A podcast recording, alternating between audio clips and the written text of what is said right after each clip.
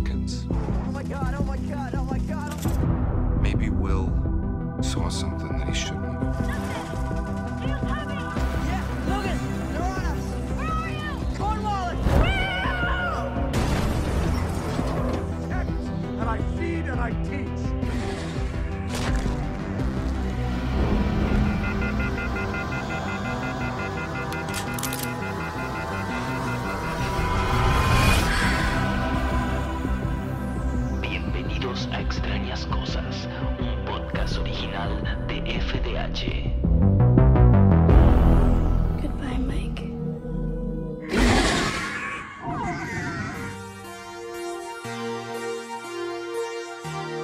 Demogorgons y dragones, universos paralelos, bienvenidos Upsideianes a Extrañas Cosas, el podcast de Stranger Things, un producto original de la revista FDH, grabado en la Bici Radio. Mi nombre es Javi Gutiérrez y estoy aquí con mi compañera eterna, eterna y, y- y mágica de la vida. ¿Cómo estás, Chinéfila? Ay, acá estoy contenta. Viste, ahora no te puse plural. Estamos contentas. Estamos contentas. Hoy no está Leven, no está Mike, no está nadie, estamos solo nosotros dos para cerrar esta primera temporada. Está Gaby con nosotros acá, del otro lado. Sí, siempre, siempre es nuestro eterno. Antes que nada le vamos a recordar nuestras redes, eh, arroba Javi Gutiérrez, Y arroba chinéfila. arroba eh, FDH Revista y arroba La Bici Radio. Pueden seguirnos en todas las redes, pueden dejar mensajes, pueden dejar cuentas bancarias, pueden dejar cheques, pueden dejar funcos de todas las series y colores. Y lo que más nos gusta, teorías, por favor. Déjennos muchas teorías. Yo prefiero plata, pero bueno, porque el país está como está. Pero nada, vamos a comenzar. Este es el episodio número 9 de eh, Extrañas Cosas de la primera temporada. Vendría a ser el último episodio de la primera temporada. No vamos a repasar ninguno de los otros 8 episodios que acabamos de ya eh, repasar durante 8 semanas y que ya podés escuchar empezando por el primero, la desaparición de Will Byers eh, yendo bien, bien abajo de todo. Acá, si estás viendo todos los capítulos, antes de escuchar esto, anda al primero y escuchate toda la temporada completa que está buenísima.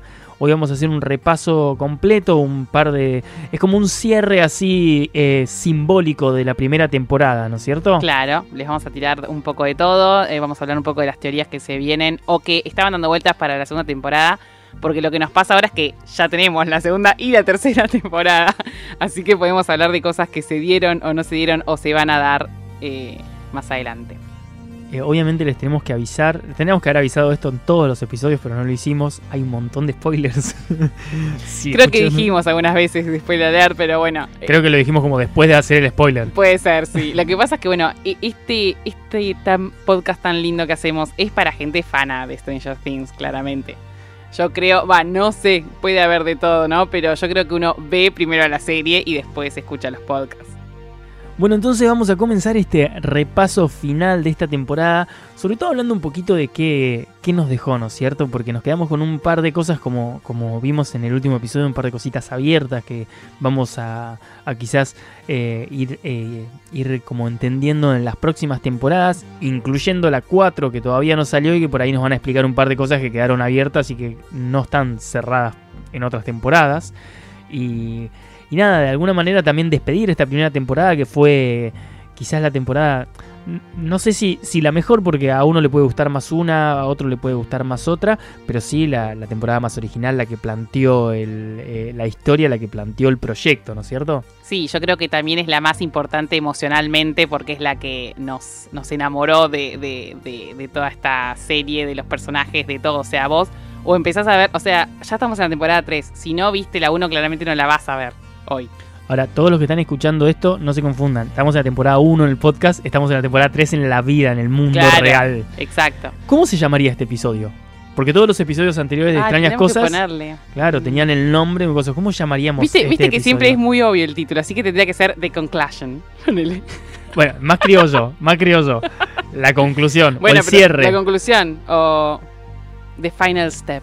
¿Por qué en inglés? ¿Y por qué ellos lo ponen en inglés? Hay que No, en nosotros inglés. son todos en castellano nuestros episodios. Si nosotros tenemos los nombres de. de- el de original la está en inglés, nosotros lo traducimos, como siempre. Claro, pero está traducida por Netflix. Claro. Nosotros ponemos las traducciones de Netflix, eh, excepto en Pero nosotros hablamos, hablamos, o sea, con los nombres originales, no decimos las dos. 11, decimos. decimos. Ah, no, en 11. eso, en eso sí, pero los títulos decimos los dos y siempre nos los dos, reímos. pero en realidad, el, bah, yo, soy, yo soy muy. eh, a mí no me gusta cuando le cambian los nombres a los personajes, a las ciudades, a los no, eso títulos seguro. en castellano y que queda cualquier cosa, o queda lo mismo, pero igual soy pro de que se acepte lo, lo original. Eso seguro, pero nosotros hemos llamado los, los, cap- los episodios nuestros según el Sí. nombre de los episodios, excepto en. Para porque hubo un par que en castellano, eh, No ¿cómo sé, era? Castellano era la- Holy Jolly. Holy Jolly, se llama Holy Jolly y no. Eh, ¿Cómo era el nombre? Era festividad castellano? navideña, No. espíritu navideño. No, No, no, eh, todo igual, nada, Ah, nada para nada. Todo más- está bien. todo está bien, una todo cosa así bien. era que nada Sí, que ver. sí, sí. Eh, excepto ese y el último que en realidad se llama El Otro Lado y no, no me gustó la verdad Claro. ese nombre, no sí, gustó. Entonces le pusimos el Upside, down. Es pero que, es el. que nosotros hablamos del upside down. Igual, no decimos el otro lado, ¿o no? Por eso, pero decimos el Upside Down. Entonces Claro. el, el original se llama The Upside Down, nosotros lo llamamos el Upside Down. Entonces, ¿cómo Sí, se llamaría este episodio? Mm, El cierre. El cierre, sí. Viste que son muy básicos los títulos, no, no hay mucha cosa escondida. es- Podríamos encontrarles como una vuelta con Stephen King. Sí, Pero bueno, ¿te parece que comencemos con el cierre? sí, por supuesto. Música, maestro. Maestro soy yo.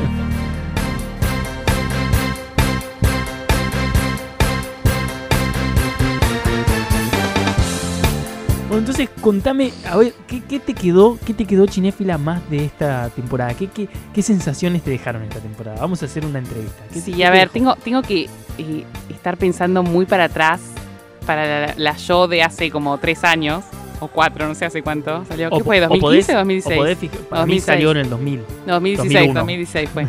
Pero o por ahí podés de- decir qué te dejó ahora, ya habiéndola visto, que 17 veces más o menos. A mí me, me, me cuesta mucho elegir entre la 1 y la 3, te digo. O sea, te tiro así. Como que la 1 Pero es la hagamos de 1, cuenta que la 3 todavía no existe, que no, no, está. la viste. Claro. ¿Qué, te, qué, te- qué sentís hoy? Aparte a mí me pasó de que yo sí la sentí muy diferente a esta primera temporada, esta vez vista para el podcast, Sí, sí, sí. que las veces que la vi antes, ¿no Sí, cierto? yo cuando la vi la primera vez, o sea, no reparé en la cantidad de detalles que había. O sea, como que te das cuenta de cosas obvias que creo que todos nos dimos cuenta, no tenés que ni, ni- pensarlo mucho, pero hay muchas más cosas que les presté atención ahora y que tipo me parecieron brillantes ahora, tipo los detallecitos. Y nada, como que la amé más todavía ahora. Sí, aparte es, es, es como eso, es como agarrar una pintura y la ves de lejos, una pintura y decís, ah, mirá qué linda, pero de repente llegas y decís, ah, mirá esta pincelada cómo llega y como que la vas viendo más en detalle y decís, es mucho mejor de lo que en realidad habíamos visto. Exacto, bueno, con el arte a mí no me pasa, no lo sé apreciar. Yo tampoco. Pero- el ejemplo fue, bueno. de, de hecho, me- cuando dije esto me imaginé un póster de Star Wars que lo estoy mirando de lejos. Claro. No, tengo, no además, el cuadro de, de Van Gogh. no, para nada. De hecho, enfrente tengo un Vegeta de Dragon Ball y fue lo primero que miré. O acá tenemos también uno de Avengers Star Infinity War. Y también tenemos el de Last Jedi. Sí, sí, sí. Ah, ¿Viste cómo la decís en castellano, no? Sí, ¿Viste porque, cómo la decís en porque castellano? leí porque está en castellano, ¿viste? Se hace la cheta y en realidad. Bueno, entonces, ¿qué sensación te dejó esta Ay, primera ay, temporada? Ay, qué sensación. A mí me pasó algo muy raro. Digo raro porque claramente no nací en los 80, pero me dio mucha nostalgia la serie. Como Nostalgia que- de otra gente. Nostalgia de que, no, de que me hizo acordar también a mi infancia, porque está bien, o sea, no somos de los 80, pero nosotros vivimos sin internet. Para yo soy del infancia. 83. Bueno, vos sos del 83. Pero. Me acaba de decir viejo. La cara ustedes no la vieron, pero la cara fue como, ah, cierto, sos viejo. Me había olvidado. No, no, no. Eh, pero yo creo que nosotros nacimos eh, con esto de las bicis, de juntarte con tus amigos, que tenías que, para organizar cualquier cosa, tenías que llamar por teléfono o hablar con los padres, con las madres. No existía todo esto de internet y tan fácil. Entonces, en esa sensación me dio como una nostalgia linda. Eh, por otro lado, no sé, como que a mí me, fue una de las series, es una de las series que más me gustan, la verdad, hoy en día, de lo que hay. Eh, yo creo que todo lo que tenga los a nenes como protagonistas la rompe. Y, o sea, no, no hay forma de, de pelear contra eso, contra nenes protagonistas. A ver, tengo un montón de títulos que te la pueden discutir. Sí, bueno, pero. Star Wars, Game of Thrones, o sea, Sí, pero tenés que ir. yo creo que no es, yo creo que no es la, no es la, no es la, la clave del éxito de los nenes. está- Stranger Things es tremenda, es tremenda, Sí, pero, pero, también es yo parte creo de la que historia, si no estuviesen los nenes, no sería tan buena. Es algo que nunca sabremos, No, lamentablemente. no sabemos. Y después no sé, la verdad que me dejó con, con muchas incógnitas también. la ¿Cómo primera. cuál? Porque con muchas, y ahora te lo digo hasta viendo las 2 y la 3, que todavía no sabemos cosas importantes que nos plantearon en esta primera temporada. Como por ejemplo, Eleven. Necesitamos un background de la vida de Eleven, de sus poderes, de todo, porque todavía no, no entendemos bien. O sea, sabemos que tiene poderes, que sabemos quién es la madre, sabemos muy pocas cosas de ella, de su vida pasada, y realmente, o sea, por ejemplo, bueno, no, no quiero tirar spoilers, pero en la tercera ya pasa algo, un plot twist raro con Eleven, que no sabemos tampoco de, de qué viene, si le ha pasado antes, si no. Eh, después con el Upside Down, ni hablar, o sea... es- Para, para, porque dijiste Eleven, ya que hablamos de Eleven, el otro día estaba viendo una entrevista que le hicieron a los hermanos Duffer, en el que le preguntaban sobre Eleven, sobre el personaje de Eleven. Nada, me, parece que está bueno lo que dijeron porque yo no lo sabía. Eh, sacando de que ellos dicen que obviamente está basado en muchas cosas de Stephen King, el personaje de Eleven ellos lo basaron en un manga que se llama Elfon Live, o Lied en realidad porque es tipo, eh, viene de una palabra, de una palabra alemana, significa en realidad eh, canción élfica. Muestra una chica que se llama Lucy, que es de una especie, de una especie llamada Diclonius. Esta especie son una mutación humana que tienen dos pequeños cuernitos parecidos como las orejitas de gato, esas chiquititas, de hecho las usan mucho en Japón a este tipo de orejitas. Sí, sí, sí. Eh, bueno, tienen, eh, tienen poderes telequinéticos y una percepción extrasensorial que les permite sentir la presencia de otros sujetos de su raza. Esto también lo podemos aplicar a Eleven, ya que acordate que ella siente la presencia de humanos en el Upside Down cuando ve la foto de Will y descubre, ah, pará, yo este lo sentí en el Upside Down, porque sabemos que no lo vio, o por lo menos no sabemos que lo vio Sí, y puntualmente. con Barb lo mismo. Y con Bart pasa lo mismo. Entonces, claro, esto nos da por lo menos es mitad humana, que es una de las cuestiones de que nosotros sabemos que por qué Eleven tiene estos poderes.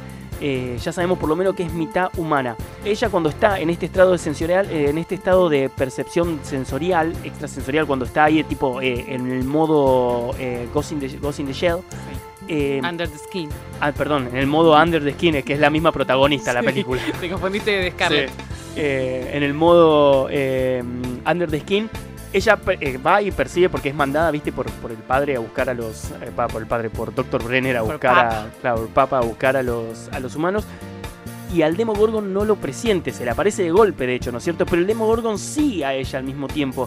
Digamos que lo único que yo tengo claro, yo por lo menos, es que si nos basamos en estas pistas, Eleven, en las pistas que nos da la serie, Eleven vendría a ser una mutante tipo X-Men, ¿no es cierto? De hecho, ya la hemos relacionado con Jean Grey mucho, lo- la relaciona en un momento Dustin también. Sí, sí, sí. Y hasta tenemos ese guiñito del cómic en el primer episodio. Aparte está representada por el Dark Phoenix, eh, por lo menos con el cómic del número del Dark Phoenix. Y el tema es que de dónde viene esta mutación del gen X, del gen X, que es del que vendría a convertir en, en mutantes a los X-Men, en- por lo menos en el cómic. Y eh, sabemos que la madre es humana, o sea que ahí sabemos la parte humana, ¿no es cierto? Y, pero el tema es el padre quién es, porque Claro, obviamente dice supimos. papa, claro, Sí, pero no, no es papa. no lo sabemos Creemos que no tampoco, es ¿no? papa. Nos puede Creemos, sorprender, sí. pero por ahora Dr. Brenner no es el padre. Entonces, ¿qué tipo de especie de mutación es? Sabemos por otras temporadas que el Upside Down tiene más de una especie adentro, porque el Demogorgon es uno de los, de los habitantes del Upside Down. Después tenemos eh, el Manflyer y vamos a ver en la temporada 4, vamos a estar adentro seguramente y Sí. viendo mucho más. Son todos eh, familiares, digamos, pero son otros monstruos. Claro, si nos basamos en Dungeons and Dragons, tienen cada, cada, cada tierra tiene sus, sus especies, sus especímenes, ¿no? Y estamos hablando de que por lo menos el Demogorgon es uno de estos especímenes y es el que tiene de alguna forma una relación con Eleven, porque Eleven no encuentra a otros en el, en el Upside Down. O por Sí. lo menos en el estado este. Y esto también nos lleva a la forma en la que se reproducen los eh, Diclonius en este, en este manga. Según el manga, esta especie se reproduce de dos formas. La convencional, la humana, la que todos conocemos y que no se puede nombrar para menores de 18 años. Y la otra es infectando un humano al insertar los vectores. Estos vectores, estos cositos que tiene en la cabeza, se llaman vectores y con eso tiene los poderes telequinéticos. Es lo que le da poderes telequinéticos en no el sé cuerpo. por qué, perdón, pero me hiciste acordar a Avatar. ¿No tienen como algo así que se, que se Las conectan colas, las se colas? conectan las colas. Pero acá no, porque esto, digamos, es como que te los mete, pero ya no es que no es que quedas conectado, ¿no es Claro. cierto? en esta especie. Lo que pasa es que esos vectores como que largan ma- unas manos invisibles, que es lo que hacen la telequinesis. Claro. Nosotros las vemos, pero en realidad es porque se mueven a velocidades súper altas. Bueno, eh, según este manga, a partir de entonces, digamos, si infecta a un humano, si tiene relaciones con un humano, todos los hijos que conciba esa persona serán eh, una subespecie de los diclonius llamada Silpelix, que es una especie de diclonius que solo pueden ser hembras. ¿Entendés? No digamos, obviamente, Eleven no creo que, ve, que sea puntualmente todo, porque no vemos que tiene cuernitos en ningún lado. No, y además, claro, más o menos que nos dejan un poco claro de que se vio que tiene estos poderes por todos los experimentos que le hicieron a la madre estando embarazada. Pero aparte, si dicen que gran parte de, de los Brothers dicen que gran parte están pensados en esta, en esta serie que se llama eh, Elfen Lied, eh, tranquilamente podría significar que están eh, pensando en, en dos teorías. Una, o que el padre de Eleven es una persona con las capacidades de Eleven, o sea, un, otro X-Men, digámoslo, Claro. o, eh, o sea, otro híbrido también, o la madre de Eleven fue infectada por algún híbrido, por, algún, por alguna bestia, por llamarlo de alguna manera. Y esto estamos hablando del padre de Eleven biológico que no lo tenemos. Otra de las relaciones que hay es que este Elfenlied, cuando los nombran en general, les dicen Elf. Son Els. Claro, ahí está, ahí está todo. Claro, y a, y a Lucy la nombran como la 35, número 35. Una relación que, que quizás es un dato de color que eh, lo vi a raíz de una entrevista y que nada, está bueno por ahí nombrarlo porque no todos lo sabemos. Yo no lo sabía. No, No, y además este es uno distinto porque todos sabemos de Jean Grey, de Carrie, de Five Star, de Five Starter, todo, pero esta no, no se escucha mucho, así que Son, si no me equivoco, 13 capítulos de 20-25 minutos. Mírenlo, yo vi 3 ya. Está muy bueno. Es muy violento. Hay mucha sangre. Lucy es recontra violenta. al, al estilo cuando Eleven se pone en modo, en modo Matt Danny. Bueno, ahí, a ese estilo, hay mucha sangre. Hay mucho nudismo. No digamos, no es para niños. japonés. No, no es para niños, ¿no es cierto? Esto, esto pasa en Japón, en un, en, un, en un laboratorio empieza todo, ella se escapa de un laboratorio. Está buena, la serie está buena.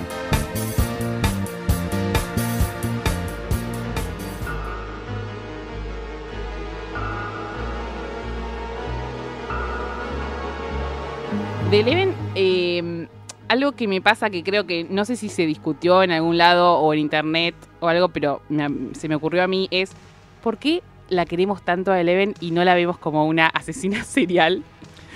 Que es lo que realmente es, ¿no? Porque bien, podemos discutirlo de que en realidad es una superviviente, una sobreviviente, digamos, porque los otros a los que mata son malos y la quieren encerrar en un laboratorio, hacer experimentos con ella y hasta exprimirle el cerebro y matarla, básicamente. Pero no deja de matar gente. Sí, O no, sea- yo creo que igualmente la queremos porque los hermanos Duffer plantean toda la situación de una manera en la que la hacen ver como buena y, y- y de alguna manera cada muerte que ha tenido de alguna forma está justificada o está salvando a alguien, se está salvando ella, la están atacando, es gente mala, como decís. Sí, es verdad, es una fucking asesina. Es una piba que si se enoja un poquito mueren siete personas Sí. alrededor de ella seguro. No sé si todas eran culpables, pero muere un montón de gente.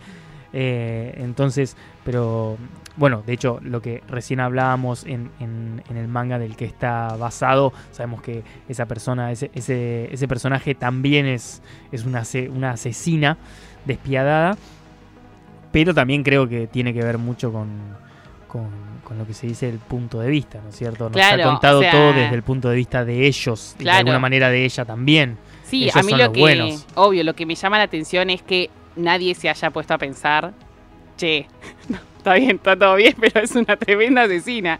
O sea, si nos metemos en lo profundo de la vida cotidiana, por ejemplo, de Eleven, ponele con Mike, ponele que Mike se manda una caga, ponele que Mike la engaña. ¿Qué, qué pasaría? No, obviamente lo mata, pero no creo que llegue, no creo que llegue ni a engañarla, eh, a- ni a engañarla por ahí pasa por algo mucho menos. Sí, o, po- o sí, o por si mucho pierde menos. sus cabales, la gente muere alrededor, eso seguro. Eh, eh, también estamos hablando de una persona muy inestable que ha tenido una infancia claramente particular en la que fue objeto de un montón de experimentos y eso ha llegado a ser no solo a desarrollar estos, estas capacidades telequinéticas que tiene y estos poderes, sino además a, a tener una, una eh, personalidad súper introspectiva y, y bastante, bastante a la defensiva constantemente por todos los abusos y, y- y toda la- todos los experimentos que ha sufrido durante toda su infancia. Aparte, recordemos que no vio la luz del sol durante 12 años, porque esa Sí. chica no sabemos puntualmente si nació directamente ya en el laboratorio, pero nos dan a entender que sí. Sí, parecería que sí. Bueno, en realidad viste En que hablan como que la roban, pero quizás la roban de un hospital y del hospital al laboratorio, o sea, tampoco es Claro, que- pero también sabemos que la madre de ella, Terry Ives, ya estaba participando de los experimentos cuando Sí. estaba embarazada. Entonces quizás, eh, quizás directamente la tuvo en el laboratorio. Sí, sí, y sí, se la roban a Terry Ives, pero por ahí no se la roban de, de- de- De un digamos, de una casa, claro, sino que se la roban lugar. en el mismo lugar. Ahora, una de las cosas que vos habías dicho es que eh, una de las cosas que podría ser es que Eleven tiene estos poderes debido a los experimentos que sufrió su madre cuando ella estaba embarazada. Claro. Tampoco sabemos 100% si esto No, es así. Porque no sabemos si nació o si, o sea, fue, na- claro, nació con los poderes, eso seguro, pero no sé si hubiese nacido con los poderes en un parto normal o si fue por todos los Sí, experimentos. no sé si el que- parto puntualmente, el embarazo de ella. Claro, ¿no es el cierto? embarazo de ella, o sea, si ella hubiese sido una mujer normal, que hubiese tenido una vida normal, no sabemos si Eleven hubiese nacido con los poderes o fue específicamente porque le hicieron todo esto, todos estos experimentos, los MK Ultra, a la madre para expandir la mente y eso llevó al, al- al feto, digamos. No nos dicen nada y parecería ser que no es así. O sea, nada apunta, o por lo menos no, no hay ninguna pista que nos den que diga que esto es así. Pero también puede ser que incluso la madre haya tenido estos ciertas habilidades, quizás no tan fuertes como Eleven, pero entendamos que eh, los, el, el programa este MK Ultra lo que hacía era tratar de, de- de bueno, tratar no, experimentaba con personas con drogas, con la- la- los estados estos de privación sensorial y un montón de otras actividades, tratando de llegar a, a- a tener humanos con superpoderes, ¿no es cierto? Claro. La pregunta es, ¿agarraban a cualquiera? ¿O había como una especie de casting decir, ok, este nos va a servir? ¿O agarra el que quiera venir, venga y los probamos a todos? ¿O no, mirá, te hacemos un par de pruebas? Sí, vos... Yo me acuerdo una vez fui a Tony Camo. No sé si se acuerdan, si saben quién es Tony Camo. Es uno de los hipnotistas más famosos del mundo.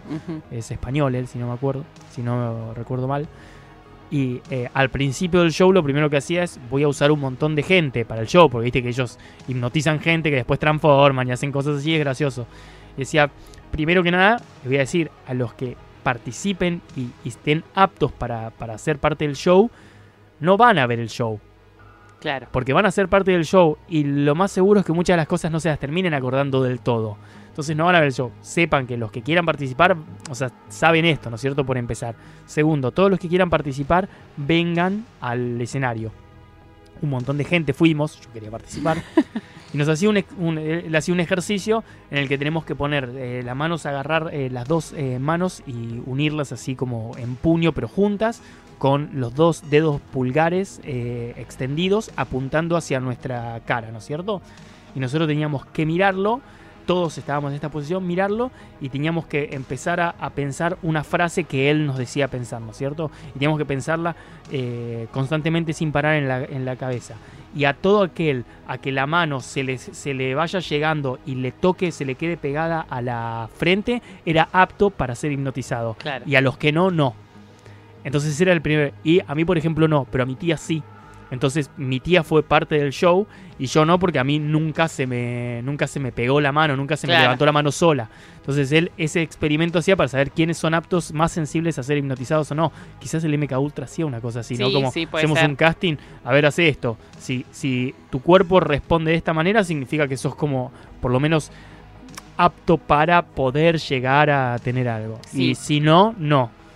Si esto fuera así, la madre de Terry Ives, la madre de Eleven, ¿tendría alguna capacidad que la haya diferenciado? ¿Tendría un poquito de telequinesis o algún podercito, una cosa así que después haya heredado Eleven y que se haya obviamente magnificado durante 12 años de Sí. experimentación desde el nacimiento, ¿no? No lo sé porque, o sea, los MK Ultra existieron en, en la vida real. Los MK Ultra, en realidad MK Ultra es un programa, ¿no? Claro. Los MK es la CIA, ¿no? Sí, sí, sí. Que sigue Eh, existiendo y son unos y, hijos de y puta el todavía. proyecto, digamos, este existió, pero era gente común y corriente. Por eso no sé si en este caso, en Stranger Things, eh, elegían gente que potencialmente tenía algo distinto o era gente común que le, le hicieron papilla al cerebro Sí. hasta que tenga poderes. Pero algo que se Igualmente era, era gente eh, común y corriente con los que empezaban los experimentos, pero se quedaban con los que funcionaba Claro, de alguna manera claro. algo, ¿no? Quizás eso es lo que voy. Capaz Terry Ives funciona porque si no, ¿por qué le van a robar el bebé? Sí, sí, sí. Porque van a decir, che, raro. esta está embarazada, saquémosle el bebé. Si no había ninguna... No, yo creo que, que vieron va, yo tengo un recuerdo que creo que no lo hablamos, lo tendría que volver a chequear, pero estoy casi segura que cuando en la primera temporada muestran que van a ver a Terry Ives, nos muestran al final y de hecho hacen un plano eh, central a los payasos girando en la cuna. Hace un girito. Y eso se hace sol, o sea, no había, no había viento para que gire así el payaso, ni estaba prendido. Para mí ahí ya te muestran una semillita de que la madre de Eleven tiene telequinesis también. Uf, la verdad que lo que estás diciendo para mí es, es completamente nuevo. Yo no los vi moverse. Creo que si los vi moverse es porque eh, uno de los dos está parado cerca. La, la hermana está parada, al- a, digamos, al fondo en una silla. Sí. Está sentada en una Están silla. todos en, un en el fondo. No, uno está, a, a la hermana está allá al fondo, otro está a la derecha, entre medio, y hay uno parado al lado de la cuna. No, Para mí ese agarra a los payasos. No, porque cuando muestran es, es la escena final cuando ya se están yendo que la muestran. Estoy casi segura, pero obvio que hay que chequearlo. Igual esto es una semillita que en la segunda temporada ya sabemos que, que sí, sí tiene poderes también. Eh, el tema es que yo creo que funcionó en Terry Pero vos, decís, pero, vos tiene decís que eso- poderes. pero vos decís que esos payasos que se mueven ahí es eh, Terry Ives moviéndolos en ese momento, incluso sin estar en la habitación, Sí. porque ella no estaba en la habitación. Sí, porque en la 2, o sea, yo tengo un recuerdo, la tenemos que cuando la volvemos a ver ahora, Spoiler alert. Sí. Eh, tengo un recuerdo que cuando Eleven va a ver su. Eleven Shane va a ver su habitación sin la madre, eh, las luces se mueven en la casa. O sea, Terry Ives se comunica por más de que esté sentada postrada ahí en el living con ella. Quizás es Will de nuevo, que está de... Quizás se volvió ahí a, a la Amsterdam.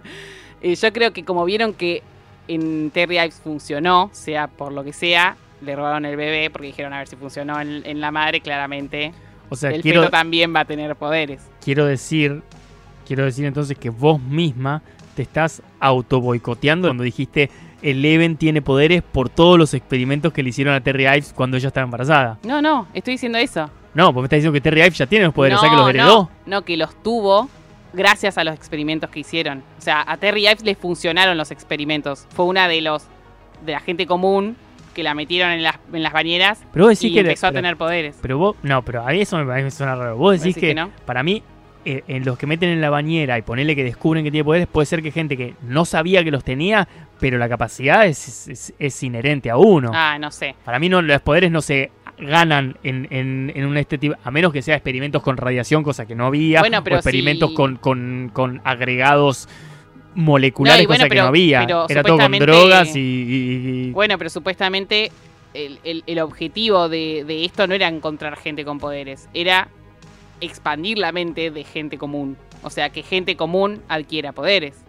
No, no sé si que adquiera poderes, sino probar quiénes tienen. Ah, Para mí es como la capacidad está, es inherente, es como lo que hablábamos cuando se compara, cuando Dustin la compara con un X-Men a ella, porque el X-Men es una persona que tiene el gen X. El gen X no se, no se pone, bueno, excepto No, Wolverine, que sí es un experimento. pero sí, en Para mí es como sí. algo que la gente que tiene telequinesis no lo adquiere, la tuvo siempre, quizás lo que no la tuvo es desarrollada. Para mí lo que hacen estos experimentos es desarrollar la capacidad que ya tenía. Claro, puede ser. Eh, En este caso no sé porque no Porque sé si el para qué lado van. Si el LCD da poderes, tendríamos una generación de, de los años 60 de superhéroes Pensemos que terribles. es una serie, ¿no? O Yo me lo, me lo imagino a John Lennon, a los Wolverine. No, Wolverine justo no, pero a los a los Cíclope. I need somebody help, not just anybody. You know I need someone. No sé, la verdad que es algo que no sé si nos van a explicar o no, si lo van a dejar así eh, para que lo comparemos con X-Men y nos quedemos con lo que es como es en X-Men, no sé, pero bueno. Para mí esa comparación como que nos explica un montón. Para mí no es, no es, obviamente no es casual, porque nada es casual. eh, porque en la vida nada es casual. Aprendan ese mensaje, es para la vida y para la televisión. Eh, na- nada es casual, pero a lo que voy es que es fue buscado puntualmente el agarrar y decir por qué nos están comparando constantemente a, eh, Eleven con Jean Grey. Eso es una manera que, tienen los Duffer Brothers para mí, ¿no es cierto? De ayudarnos a entender un poco más de cómo es Eleven sin tener que contárnoslo. Yo creo que asumo, o ellos asumen, que el que está viendo Stranger Things de alguna manera le gusta todo este mundillo, ¿no es cierto? sí. Es que Eleven no- no... hay no hay eh, duda de que nació con los poderes. El tema es, es la madre. Claro, no, no, seguro, eso sí, pero de alguna manera también nos está explicando que eh, viene con, con una cuestión de, de- de- no sé cómo decir, porque, porque incluso en la misma personalidad, en la forma en la que se desarrolla, bueno, eh, hablan siempre del Dark Phoenix, el Dark Phoenix es, es el despertar del Dark Phoenix cuando es este cómic, el número 134 era, Creo, o 38, 35. creo que 134, pero bueno. Eh, cuando hablan de este, no es casualidad que elijan justo este. Eso para mí es una manera de, de- de- de directamente explicarnos quién es Eleven sin tener que hacer mucho background. También creo que asumen mal que toda la gente que mira Stranger Things y que le gusta, en realidad le gusta este mundillo. Hay muchísima gente que lo más seguro es que no tenga ni idea quién es Jean Grey de los que miran Stranger Things. Porque no, es una serie que está buena, es una serie que se, que se volvió muy popular en Netflix. Y cuando Netflix, te- viste que Netflix te pone eh, tendencias. Sí, Aparte, esas tendencias cambian según lo que ellos les can- se les cantan los huevos. Sí, sí. no es que no son verdad estas tendencias. Tendencias ellos pusieron mucha guita en un proyecto y te lo clavan en tendencia en 17 países del mundo para que todo el mundo vea eso. Claro. Bueno, acá también eh, es, es un poco de lo que pasó con Stranger Things. Sí, con Stranger Things también hay una juventud eh, chica, muy chica, como de 10 años, 11, que son fana porque ven que lo- los nenes son los protagonistas, básicamente. No deben tener ni idea de ninguna de estas películas, de nada de los 80, o sea. No, claramente. Claramente la ven porque les gustan los colorcitos, los monstruos, los nenitos hablando por walkie talkie. Pero sí, hay gente que literalmente la ve y se pierde un montón de, de la profundidad de la serie y de todos los guiños y de todos los detalles por, por no tener ni idea, básicamente.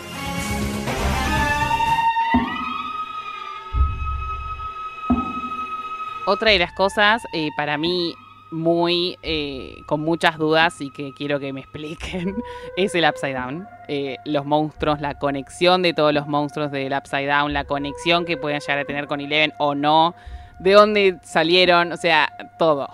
Todo el Upside Down necesito que, que me lo expliquen. A mí, a mí me parece fascinante, me parece una gran idea que esta cuarta temporada que se, que se acerca, ¿no es cierto? Porque falta un montón. Va, un montón, no falta un montón, pero yo quiero que llegue ya, así que más de cinco minutos es un montón para mí. pero me parece fascinante la idea de esto de decir, ok, la cuarta temporada va a ser adentro del Upside Down, porque ahí tienen que, que recrear todo un universo que no sé si estaban en realidad eh, pensando en hacerlo, porque seamos sinceros, Stranger Things podría haber fracasado Sí, y sí, muerto sí, en una temporada. Sí, Entonces ellos lo que nombraron es lo que tienen, por eso también, por eso también es lo que yo pienso que hablábamos antes de que hay un solo Demogorgon, por lo menos protagonista, que no significa que sea el único Demogorgon que haya en el Upside Down, sino que en la primera temporada no estaban esperando tener que explayarse sobre el Upside Down. Y después en la segunda ya nos explicaron un poquito con los Demogogs. ¿Eso es en la segunda o en la tercera? sí, en la segunda están los Demodogs y está el Manflyer eh, que es tipo humo. O sea que ahí ya Eh, tenemos dos eh, especies nuevas. Tenemos tres, son cuatro en total, contando la, lo que vimos en la primera, porque para mí esa, esa serpiente que se está, que se está alimentando del, del interior de Will no es puntualmente para mí del Demogorgon, Claro. pero, pero para mí, ¿no? Porque en realidad no tenemos forma de... Perdón, porque en realidad ese, fui Ese, yo. ese, viste que yo siempre soy la bruta. Bueno, ese fue Javi el que copió el micrófono. Para mí, no, no, digo para mí porque en realidad todavía no tenemos forma de saberlo, es una, es una teoría que también puede ser las larvas de, de Modox más crecidas, ¿no es cierto? Sí, a ver, los Demodogs yo entiendo que son Demogorgons en realidad. Sí, Estaban pero- en el proceso de juventud siendo Demodogs, pero son iguales al Demogorgon. Se supone que en algún momento Pero no tienen van dos a patas. crecer y van a tener dos patas nomás. Y las manos van a ser manos. O sea, en ese momento están como, O sea, para vos decís, como transformándose vos todavía. decís que la etapa, eh, la etapa mm, prenatal o, o- o- de infancia del Demogorgon son cuadrúpedos. Sí, porque son iguales. O sea, no me parece otra especie. O sea, pensá que nos muestran primero una babosa, después un bicho raro cuando es Dart, una cosa rara, horrible. Después el Demodog, que es idéntico al, Demo- al Demogorgon, pero, pero con cuatro patas, digamos. Yo creo que debe crecer y terminar siendo un Demogorgon esos Demodogs. Creo yo, no sé. Ahora mi pregunta es, vos sos del planeta Blosoholononda y llegás al planeta Tierra y ves los monos y ves los seres humanos y, y pensás que son directamente la misma especie. No, pero nada que ver. Los Demodogs y los Demogorgon son iguales. Bueno, ves un gato y ves un tigre y pensás que son la misma especie, nada más que uno es más chiquito, como que está más nacido. Los no. gatos son de la, son la misma, Sí, son de pero la no misma. son iguales. Pone un gato y un tigre al lado, unos chiquititos son iguales. No, la cara no es igual. Bueno, los seres humanos tampoco tenemos la misma cara, che.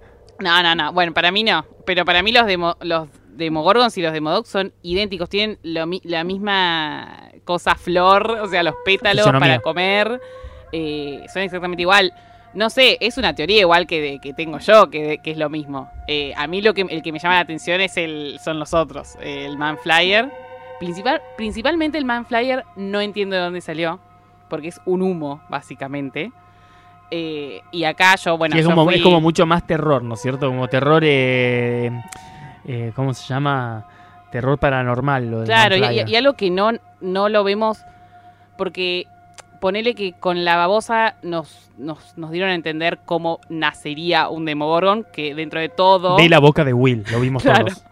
dentro de todo, nace como una especie animal normal, por así decir, ¿no? Que tiene un proceso... Básicamente, Will fue violado por la boca por un- una, una especie de, de- de- de serpiente extraña y después expulsó no sé. oralmente un montón de, de- de larvas.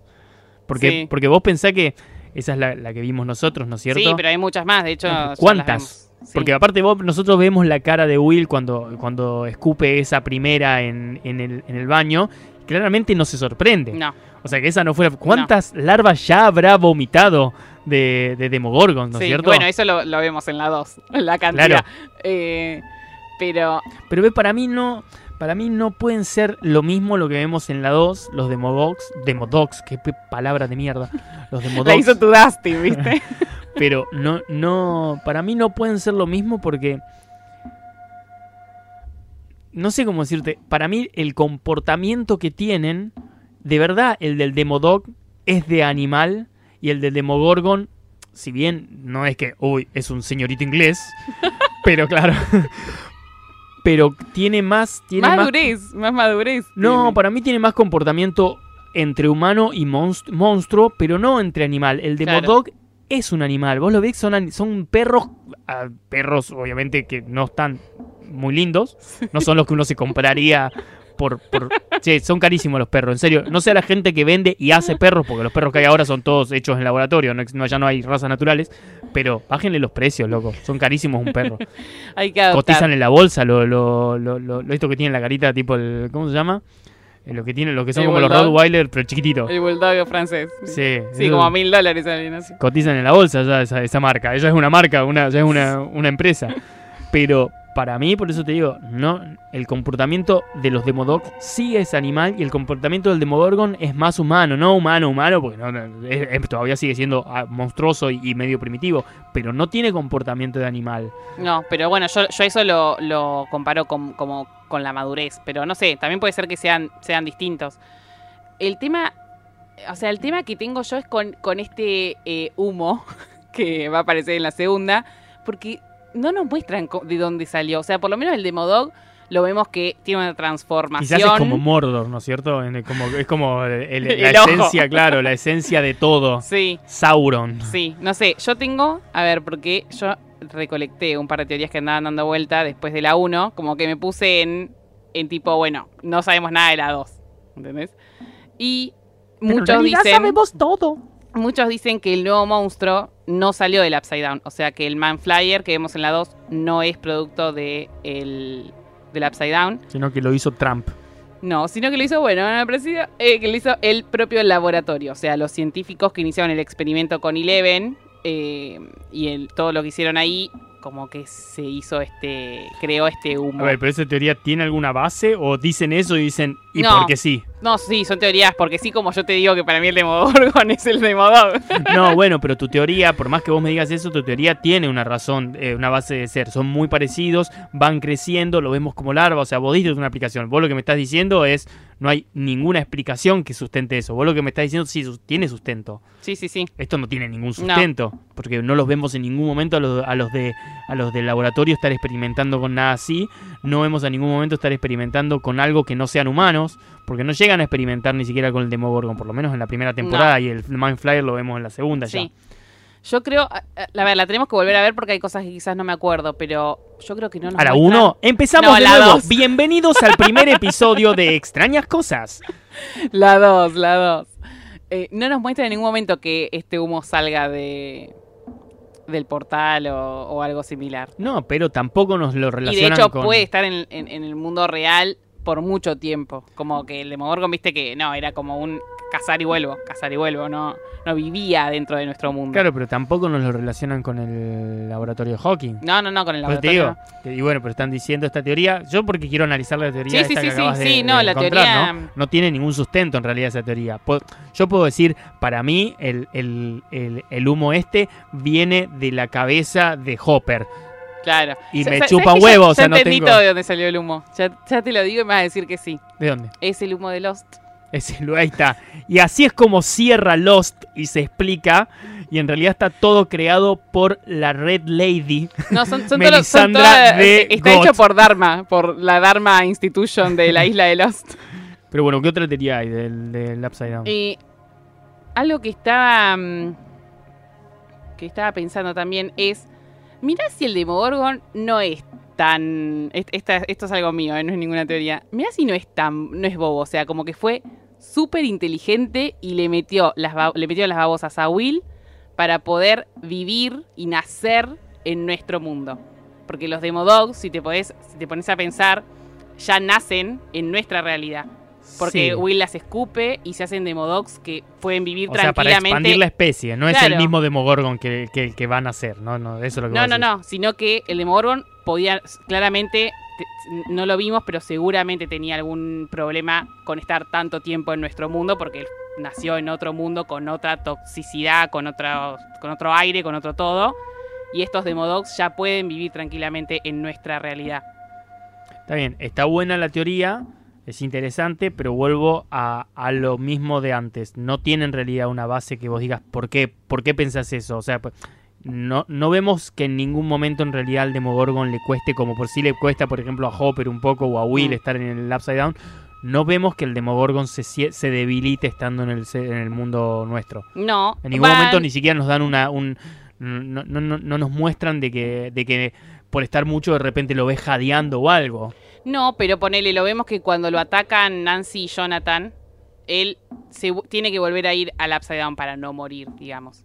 Como que él necesita tener los, necesita de sus portales para volver a su casa, digamos. Sí, eso puede ser eso, o también puede ser que él sabe que los portales lo, lo salvan de un, Sí. de un- O sea, te- a vos te digamos, si vos tenés la posibilidad de teletransportarte en cualquier momento a otra dimensión y viene alguien y te justo te está pegando un tiro, lo primero que vas a hacer es. Sí.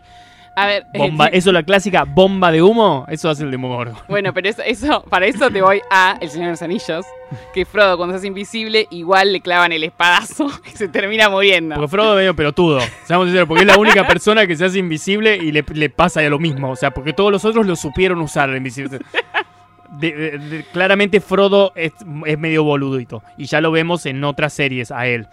Sí, sí. Nunca hace el papel de, de un. Ya hay una serie que me gusta mucho de, De él. que- la nueva, sí. ¿cómo Bueno, se no es tan nueva. Eh, ahí no me sale ahora. Que él es ¿Algo el, con Gallery, no es? ese- que él es el, el- un detective. O sea, es, en realidad es como el ayudante de esta Sí. especie de Sherlock Holmes medio Sí, es extraño. media rara. me gustó mucho la serie esa.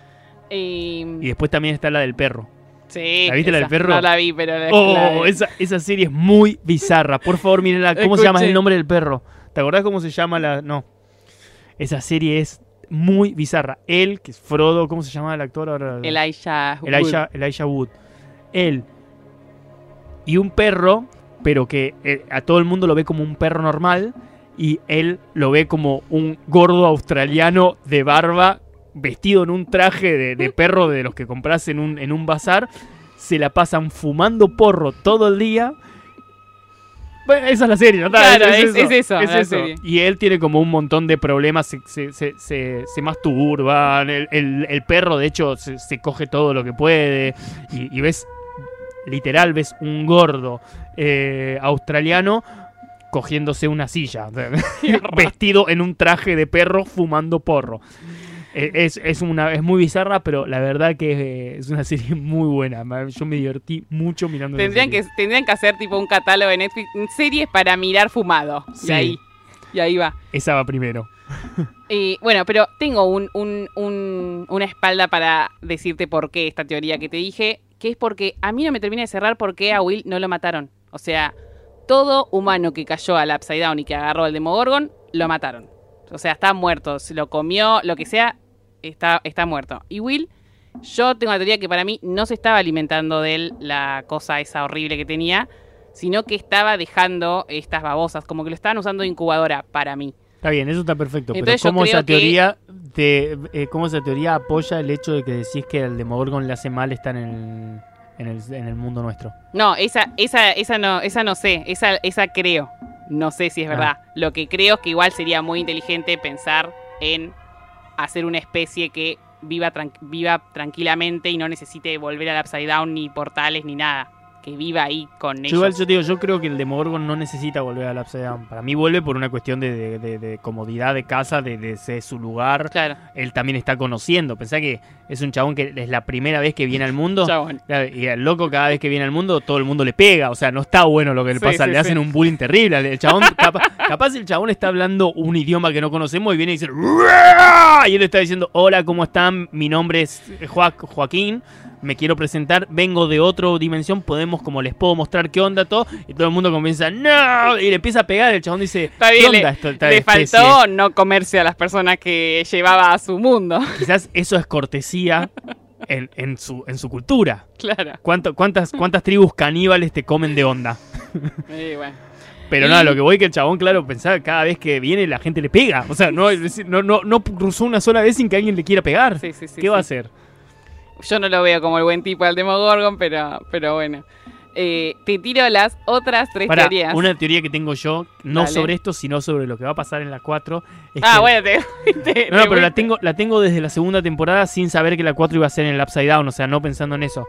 Eh, para mí, el Demogorgon, de alguna manera, en la 4 va a ser un aliado contra algo peor de ellos. De alguna manera, el Demogorgon, no un aliado de que, che, vamos a ser amigos, pero de alguna manera el Demogorgon Va a ayudar inconscientemente. decís. Sí, o va a ayudar o como que... Yo creo que por instinto, si hay algo peor, porque yo asumo, viste, que esto es como lo, como, como lo mismo que hablábamos, Dungeons and Dragons, cada escenario tiene como un, un jefe, viste, el, el- el- el desafío mayor, una- un, un líder que hay que vencer para ganar. Asumo, acá también pasa lo mismo, cada, cada, eh, cada temporada tiene su voz, ¿no es cierto? Su jefe, que hay que destruir al final, y es el final, el último capítulo, se lo mata. Eh, yo creo que la cuarta temporada nos va a traer un- una nueva especie que no conocemos, que va a ser el, el jefe mayor, el, el- el- el villano mayor a Claro. matar, y de alguna manera el Demogorgon va a ser Benji, va a ser Chatran al lado de Simba, va a ser al lado de eso. Claro. Y de alguna manera el Demogorgon también va a ser una de las víctimas de eso. Y de alguna manera, dije de alguna manera tres veces, ya lo sé, van a todos actuar juntos en contra de eso por una cuestión de supervivencia. No, no por una cuestión de, de- de pensamiento, de lógica, sino O que por una cuestión de los supervivencia. malos van a ser los rusos. Convengamos, que el Demogorgon está siendo su esclavo, se, une- se unen todos contra los rusos. A ver, los rusos de alguna manera, yo creo, dije de alguna manera otra vez, los rusos van a estar involucrados porque nos los vienen presentando que van a estar involucrados, pero para mí, si nos mudamos al Upside Down, va a haber un villano mayor que es del Upside Down. Claro. Un, un, un Mind Flyer, de- doblemente Flyer. Sí, yo no sé por qué tengo la sospecha de esta cuarta temporada. En esto ya estamos en la cuarta temporada y estamos cerrando la primera, no somos así. Eh, que van a hacer algo distinto a lo que ya nos vienen presentando. Y es en el Upside Down ya. ya el no, hecho de eso es ya cambiar de el que- escenario de de, que no va a haber Dragons. otro monstruo igual o un poco peor que los que ya vimos. Como que el malo ya sea otra cosa o no sé. Tengo, pienso eso, como que van a hacer algo ya más distinto porque la 2 no tu- tuvo fue la, la que menos gustó, viste, la temporada 2. Eh, yo creo que porque fue muy eh, como que hicieron mucho de lo mismo de la 1. En la tres Eh, también. No, la 3 ya, yo creo que con la 3 ganaron. No solo que hicieron más o menos la misma. A ver, a mí me encantó la 3, no voy a decir. a mí también me la gusta 3. mucho porque a mí me gusta mucho más la edad en la que están los chicos en la 3 que en la que están en la 1. Yo sé que se aman los niños, que todo está bueno. A mí me gusta más la edad en la que están Eleven y todo. En, en la 3 que en la que, que en la 1 porque hay otras problemáticas de ellos Es que mismos yo creo que, eso, viven. eso es lo, lo bueno de la 3, que explotan la, la- la parte humana también de los nenes, Claro. que es lo que también llama mucho la atención y que gusta mucho. Pero volvieron a- al mismo monstruo. Y volvieron al mismo enfrentamiento. No, volvieron a un monstruo que es distinto, que se arma de una forma rara, que es más inteligente, parecería. es un super Demogorgon. Y además tenés, bueno, todo el plot twist de, de Billy, que también suma mucho para mí a la trama. Pero esa, esa para mí son las historias paralelas, por ejemplo, como tenemos en la 1, tenemos la de Nancy, no, para mí, Jonathan para y mí Billy en la 3 es su protagonista. En la 2, ten- no, no, sí, y Nancy no es protagonista en la 1. Y- mm, ¿Vos decís, vos decís que Billy es igual. principales, ¿Vos decís que. Billy es igual de protagonista que Eleven y que Mike en la 3? Nah. Para mí que Eleven sí, que Mike no. Mike para mí pasó a un segundo plano en la tercera temporada. Bueno, pero ellos. Para mí no. Igual Y que Steve, sí. igual que Steve no lo es en la 1. No, Steve no. Para mí Billy. eh, Con, con Billy fue que cambiaron las cosas. Para mí en la tercera vi No. algo distinto. Para mí, o sea, para mí sí creo que es uno de los protagonistas, pero para mí es tan protagonista como Jonathan y Nancy en la 1. No, y como para mí Steve más. y como Steve en la 2. No, para mí, para mí es más. Para mí es más. Eh, es, para mí, bueno, qué sé yo. Quizás es un- una percepción mía, pero para mí Sí, vos- la- Eleven- la percepción es que vos estás enamorada de ese actor. Se te la bueno, boluda. además, pero Eleven Para mí, y- para y mí, la, para la- mí- la- para mí la, la- la protagonista era la extra número 4, esa morenita con ojitos azules que me volvió loco. Ella era la protagonista de todo. No, para mí Eleven y Billy tienen las escenas eh, más importantes de la serie, las- los dos. Sí, Y- pero no la importancia. No sé, tendría, no tendría es que tan contar los minutos de, eh, que tiene cada, cada personaje en la 3 como para decirte. No, pero fuera de los minutos, Eleven yo creo que ha sido de los personajes de los chicos que menos minutos ha tenido en la 1, porque hay, de hecho hay un capítulo en el que no aparece casi.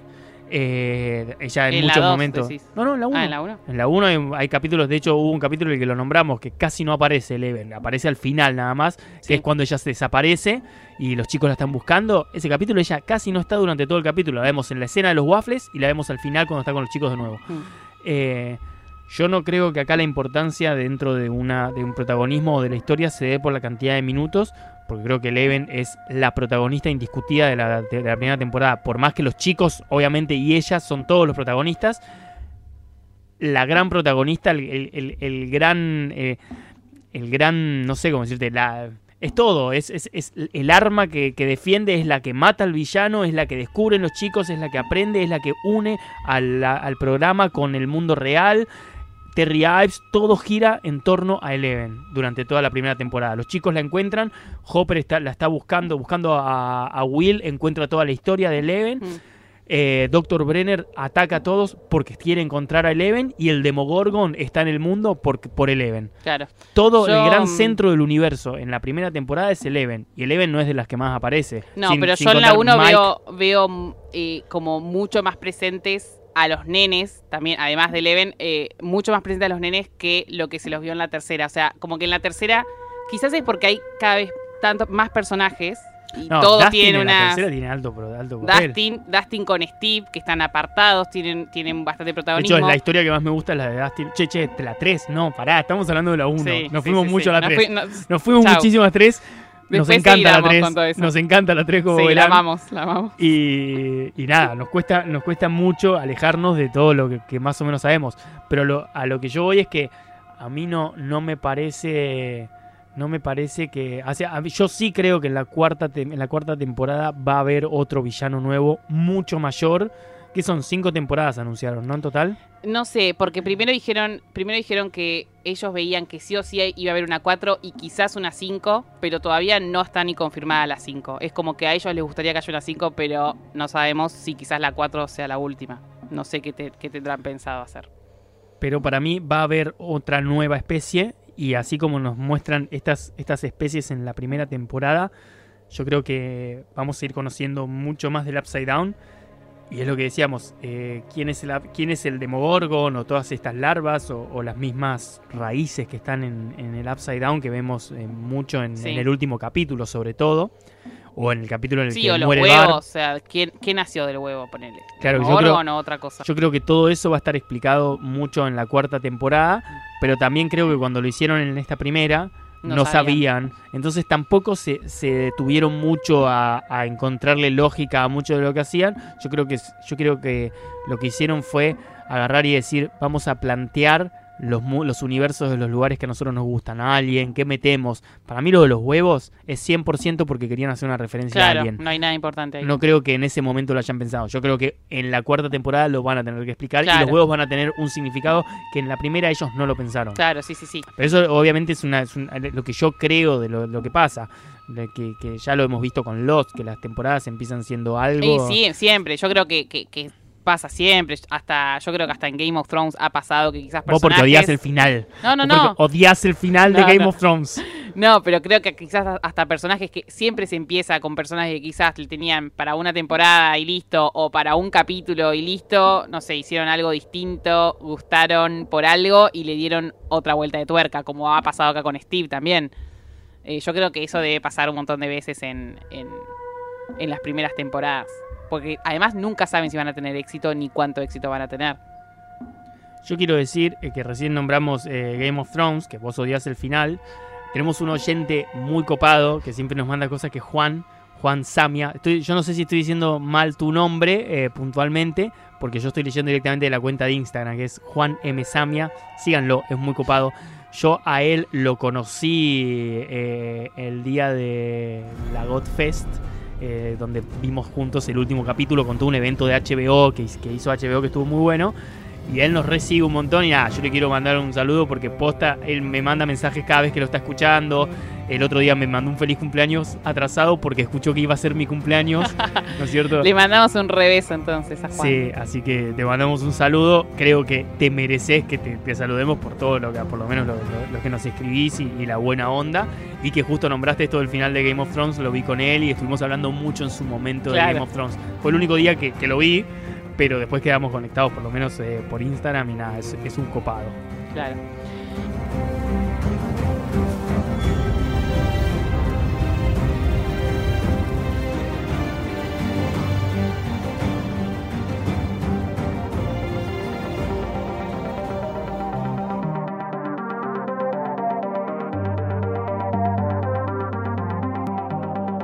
Bueno, y te tiro dos más, eh, o sea que la gente anda diciendo se, se tendría, se tendría que decir estas teorías. Eh, una, la verdad que no comparto ninguna de las dos yo, pero bueno, las tiro. Eh, una dicen que el Upside Down sería el futuro en la mente de Eleven, que este futuro sería una guerra después de, de una guerra con los rusos, que el mundo quede así. Para que el Upside Down es el futuro de nuestra, de nuestro, de nuestra realidad Claro. después de un, o sea, de una guerra rusa. posguerra rusa y que ese futuro ya la, la- lo comparte Eleven, o sea, como que sale de su mente. O sea, digamos, es una realidad paralela que está al mismo tiempo, pero viviendo un futuro, ¿no es Claro. cierto? Pero lo, lo raro es que eso, ese mundo sería como sería el mundo hoy, no nuestro mundo real, no el de. Stranger Things. Claro, O sea, en realidad hubo una guerra nuclear entre. Esto es un what if, ¿no? exacto. Hubo una guerra nuclear entre Estados Unidos y Rusia, Rusia. el mundo quedó completamente destruido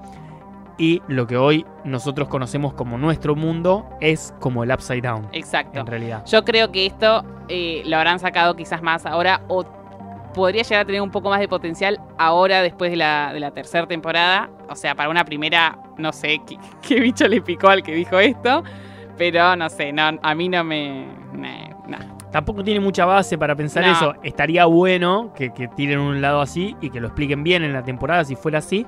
No me parece una mala idea. No, de hecho, buena idea. de hecho lo que me parece buena idea es que quizás eh, ella se dé cuenta de esto o tenga una visión o aparte algo. me acabo de imaginar que el, el Demogorgon y todas estas especies son en realidad Gente. creaciones, no, no, sí, o incluso creaciones, mutaciones genéticas de, de muchos animales o de personas después de las guerras nucleares, Claro. con radiación Exacto, y todo, después de y muchos, Chernobyl. muchos años, ¿no es cierto? Un Chernobyl mundial. Exacto. No es mala, No, me no, gusta, no es ¿eh? mala y, y- y tendría sentido que La voy a- la voy a- quizás Eleven tenga que salvar el mundo. La voy a registrar y vamos a hablar con HBO, con Netflix o con quien tengamos que hablar.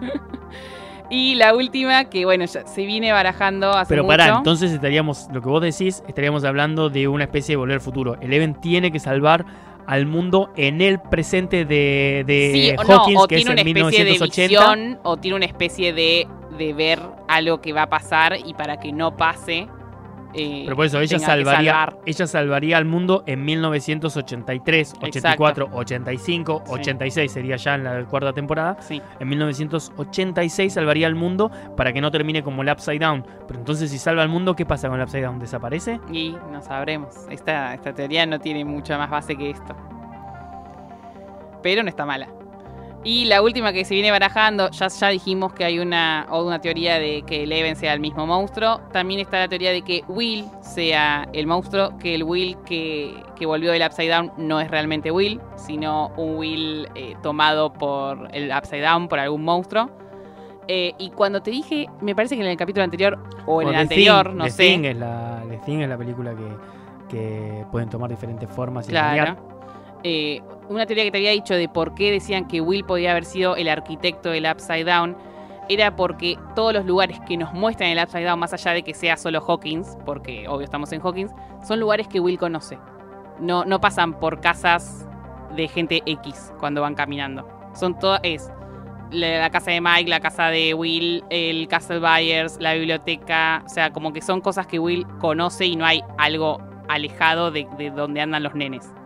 Sí, igual eso, eso es muy fácil refutable Sí, por una cuestión de que el pueblo es dos por dos, es un pueblito chiquito y asumo que los chicos conocen todo el pueblo. sí, Todavía no hemos visto esto. Por ejemplo, sin ir más lejos, en la segunda temporada Eleven viaja a la ciudad y Will no conoce la ciudad y no, no hemos visto que, que pase esto, digamos, en otros lados. O sea, solo lo vemos en el pueblo. claro. Sí, sí, sí. Sí, no, a mí esa la verdad que no la tomo para nada, Me pero gustó bueno. mucho hay la que anterior. Sí, la anterior la me buena. gustó mucho. La ¿eh? anterior es muy buena. Estaría para, para en algún momento desarrollarla y tratar de encontrarle una lógica. Ustedes cuando escuchen, eh, mencionen a, a Netflix Lat, a, a Stranger Things, así la escuchan y se copan y la hacen a esta, a esta teoría. Y después yo tengo un par de curiosidades de la serie. ¿Cómo que? Por ejemplo, Quiero decir una cosa. Son los últimos 10 minutos, sí, 10 minutos de Extrañas Cosas temporada 1. Ay, la requeremos a nuestra primera temporada. Eh, bueno, primero yo ya te había contado que el Finn Wolfhard, que es el que hizo de Mike, audicionó enfermo desde la cama. Se ganó el papel desde la cama, eh, más o menos como estás vos hoy, que estás con 38 de fiebre. Pero yo tengo la teoría de que fui mordido por un zombie y esta es la primera fase de la metamorfosis. no. No sé si es lo mismo. Después que eh, Gaten Matarazzo, que es eh, Dustin, quiso el papel de Mike. Él audicionó para el papel de Mike, quería ser Mike, pero los Duffer Brothers lo vieron y dijeron, no, no, no, vos sos Dustin, de acá a la China, y fue el primer contratado eh, de los niños. De los niños. Porque Eh, aparte, para recordemos que cuando en su momento los Duffer Brothers presentaron el proyecto en Netflix, una de las cosas que le dijeron Netflix es que no querían que los protagonistas sean los niños y ellos dijeron, pará, están de Goonies. Entonces cuando buscaron todos los todo el cast, se basaron en el grupo de chicos de The Goonies. Sí, Y sabemos muy bien que Dustin es Chuck. sí, exacto. Eh, audicionaron más de mil niños para los papeles. Yo audicioné para, yo audicioné para Lucas. Y les hicieron ver películas clásicas como Paul Sergey o Pesadilla en Elm Street a todo el elenco porque querían que vean más o menos la onda eh, que iba a tener la serie. Y a los nenes les hicieron, el, el audición era eh, hacer escenas de eh, Stand By Me. Sí o sí tenían que hacer esa escena para ganarse el papel. Eh, después tenemos, bueno, que se, mm, se iba a llamar Montauk principalmente por los proyectos que existieron. Bah, es, no sé si fue real o no, sino que hay como un mito unos rumores de que había una base militar en, en Montauk. Ahí cerca de, de- de Nueva York es, eh, donde se hacían experimentos con personas Sí, sí, para la sí, Guerra es- Fría. O sea, no, no, no, No, sabemos no- si se hicieron realmente los sí sabemos. O experimentos. sea, no, no sabemos, pero sí sabemos. Claro. Son esas cosas que no, que no sabemos. Claro. Y bueno, por eso le, le querían poner así y que se, se iba a filmar en Long Island, si se hacía así. Hasta que llegó Netflix y dijo, pará, porque nosotros somos re amigos de la CIA, o sea que no se va a llamar así para no entregarlos, y además la CIA lo único que va a tener va a ser un, un teaser para darle electricidad a la gente, eso es lo peor que va a hacer la CIA, porque Claro. en realidad no son tan malos, dijo Netflix. Esto que más o menos como, como eh, eh, Disney comprando Star Wars. Me odias, ya lo sé.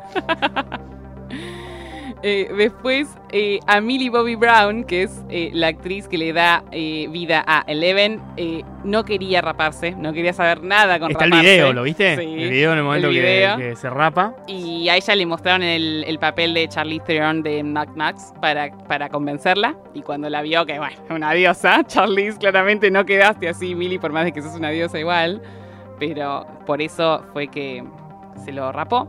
Es por eso y por la cantidad de millones de dólares que le dijeron que iba a ganar. Bueno, era, muy niña, quizás eso no, no tenía la... per- Quizás eran los padres, ¡eh, rapate, nena! Pero no me quiero rapar. Te rapas igual. El pelo te crece. Y eh, después, que el Upside Down se iba a llamar Neither. Rarísimo, horrible nombre, no sé. O sea, si hubiésemos estado llamándolo así, no me veo llamándolo así. Pero dice que todo el elenco y la producción y todos le decían Upside Down, tipo en forma de apodo. Y quedó así porque claramente era el nombre que pegaba con, con el lugar. Eh, el Demogorgon. Aparte, digamos, el upside down es una palabra muy conocida que ya se usa y nosotros también la tenemos. que es el mundo del revés. Exacto. ¿No es cierto? O sea, Sí, es, sí, un- sí. es una expresión que, que cuando uno dice eh, esto es el mundo del revés, porque todo está, porque todo está contrario como debería ser, ¿no es cierto? En inglés también se usa mucho la frase de upside down, no es, no es que, no es que, no es que es algo que crearon ellos. Entonces era mucho más fácil nombrarlo de alguna manera familiar que con este nombre, ¿cómo es que decías? Sí, Neither. Neither. Sí, rarísimo. Eh, después tenemos que el, el Demogorgon eh, en la temporada 1 era una persona disfrazada. O sea, tenía partes protésticas, y, pero el obvio, calor. obvio que también había. CGI. eh, obvio. Eh, pero bueno, lo más gracioso es que haya sido una persona. Eh, más gracioso es que Alf era una persona disfrazada. Eso es más gracioso. Mal. Y Yoda. No, Yoda era una marioneta. Y una marioneta y. Ah, sí, y- un títere. Sí, una marioneta. Y además, antes también. En la primera, creo que fue. Sí, en la primera. En las primeras de Star Wars fue por computadora. Claro. Eh, tenemos, bueno, el pueblo que me encantaría ir ahora, porque vi, viste que hay una cuenta que se llama eh, Films Tourism, una cosa así que va a todos los lugares donde se hicieron eh, películas y series y saca fotos. Que te imaginas en Estados Unidos, esos son siete años de tour que no pare sin parar. No, lo más fue, y está en la cabaña de, de Hopper, está en un montón de lugares de Stranger Things muy copadas. ¿Dónde es el vuelo? Es en, se llama Jackson en Georgia, ese es lo que hace Hawkins. Georgia, como vos. Georgina. Sí. Y después tiene un par de cosas de Atlanta en el, el bosque, creo que es más que nada lo de Atlanta o, o cosas así. Eh, eh, tengo también que encontré que el trailer donde vive Hopper en la 1 Sí, eso yo lo conozco. le cos- les costó un dólar. Sí, sí, sí. Solo ese gasto de producción tuvo ese, ese hogar. Y hoy debe valer, si lo quieren vender, Ah. 7 millones. Mal. Eh, que no se modificó absolutamente nada del guion original que le presentaron los Duffer Brothers a, a Netflix, a la productora, a lo que sea. Ah, o sea que los Duffer Brothers ya mostraron a la CIA como buenos pibes. No fueron, perdón Netflix por haber dudado de ustedes, son los forros de los Duffer Brothers que son recontrafachos y hacen que la CIA sean buenos la CIA es chicos. buena. Y después el que tengo es eh, un chismecito para la temporada 2, porque en la temporada 2 vamos a tener dos personajes nuevos muy importantes, que quizás en la 2 todavía no llegan a, su potencial, pero en la 3 sí, que son eh, Max y Billy. Yo te digo, te soy sincero, Billy, toda la mamá, todo. No sé si los que están escuchando vieron la temporada 2 ya, se supone que sí. Si no la viste, empecé a verla y después escuchá eh, la segunda temporada de Extrañas Cosas. Max es mi personaje favorito de toda la serie. Yo, Max para mí es, es uno de los mejores personajes. Sí, para mí también. la Max 3 me gusta mucho. Dustin lo amo, obviamente. Mike lo odio, eso ya lo sabemos. Pero bueno, Dustin lo amo. Eleven, la verdad, no me sorprende, me encanta como personaje, pero no es, digamos, del- es ese personaje necesario que le da la, la- la- la- la cuota de paranormal y de especial a Stranger Things, pero yo no soy generalmente de, de- de fanatizarme con esos líderes, ¿no? Dustin lo, lo amo, me encanta mucho en la 3 el, el grupete este de los el Scoop Troop, Sí. eh, donde está también la hermana de Lucas, que me parece fascinante Sí, ese, Erika, ese lo personaje. Eh, ella como actriz y como personaje es fascinante. Eh, también me gusta mucho Robin, pues ese, ese grupete es hermoso. Pero Max, Sí, Para mí- Max es lejos, sí. Yo cada vez que me vean en mi, en mi Instagram poner algo sobre Stranger Things, aparece un eh, GIF de Max. de Max. No, Siempre. Max posta eh, es lo más. Max es lo más. Eh, realmente es como. Para mí es lo más cercano a, a la mujer hoy en día también. eh, Max. Pero bueno, es, es la más grande con Lucas de los nenes, eh, Max, y dicen que casi no le dan el papel porque le llevaba una cabeza a todos los nenes cuando audicionó. Después los nenes, viste que no sé qué toman ahora estos nenes de Stranger Things y pegaron el estirón y, y pudo, Cocaína. pudo tener su personaje. Cocaína. En Hollywood toman cocaína. Eso es lo que toman. No, no, no sé qué le dan con la leche porque posta no puede ser. O sea, crecen mucho. Ah, y otra cosa que tengo es que um, Dustin le cambió tanto la voz durante la primera temporada que no pudo eh, grabar nada más de lo que ya tenían grabado porque tipo era otra persona básicamente. Eso es muy bueno.